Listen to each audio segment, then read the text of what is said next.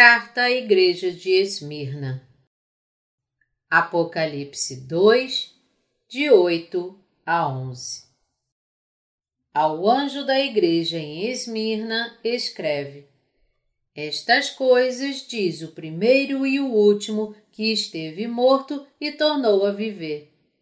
Conheço a tua tribulação, a tua pobreza, mas tu és rico e a blasfêmia dos que a si mesmos se declaram judeus e não são, sendo antes sinagoga de Satanás. Não temas as coisas que tens de sofrer. Eis que o diabo está para lançar em prisão alguns dentre vós, para ser dispostos à prova, e tereis tribulação de dez dias. Sê fiel até a morte, e dar-te-ei a coroa da vida. Quem tem ouvidos, ouça o que o Espírito diz às igrejas. O vencedor de nenhum modo sofrerá dano da segunda morte. Exegese. Versículo 8. Ao anjo da igreja em Esmirna, escreve: Estas coisas diz o primeiro e o último que esteve morto e tornou a viver. A igreja de Esmirna foi fundada enquanto Paulo ministrava a igreja de Éfeso. De acordo com a passagem acima, os membros desta igreja eram bastante pobres que, devido à sua fé, eram hostilizados pelos judeus em sua comunidade.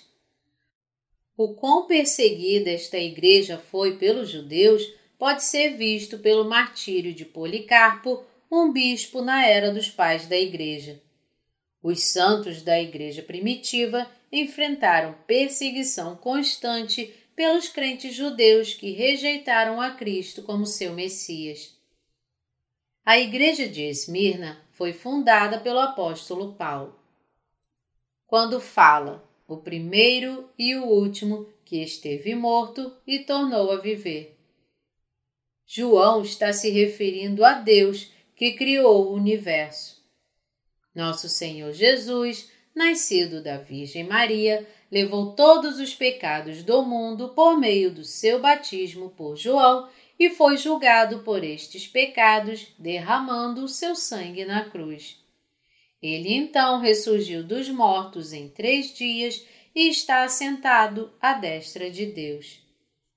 Jesus fala ao anjo da Igreja de Deus não apenas como Salvador, mas também como Todo-Poderoso Deus.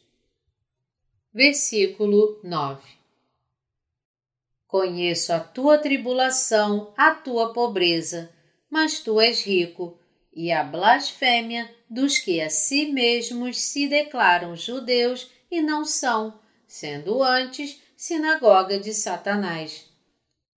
O Senhor Jesus conhecia todas as dificuldades e tribulações que a igreja de Esmirna estava enfrentando. Apesar de ser uma igreja pobre em termos materiais, a igreja de Esmirna era rica espiritualmente. Em Esmirna viviam muitos judeus que Deus descreve como aqueles que a si mesmos se declaram judeus e não são, sendo antes sinagoga de Satanás.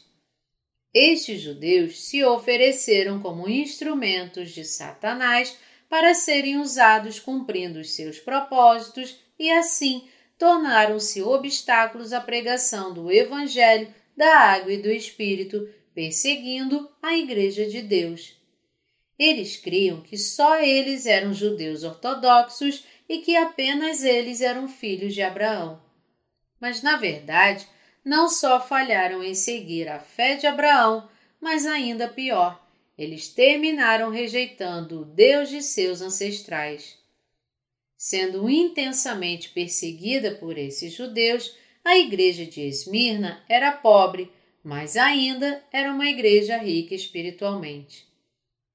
Versículo 10 Não temas as coisas que tens de sofrer Eis que o diabo está para lançar em prisão alguns dentre vós, para ser dispostos à prova, e tereis tribulação de dez dias.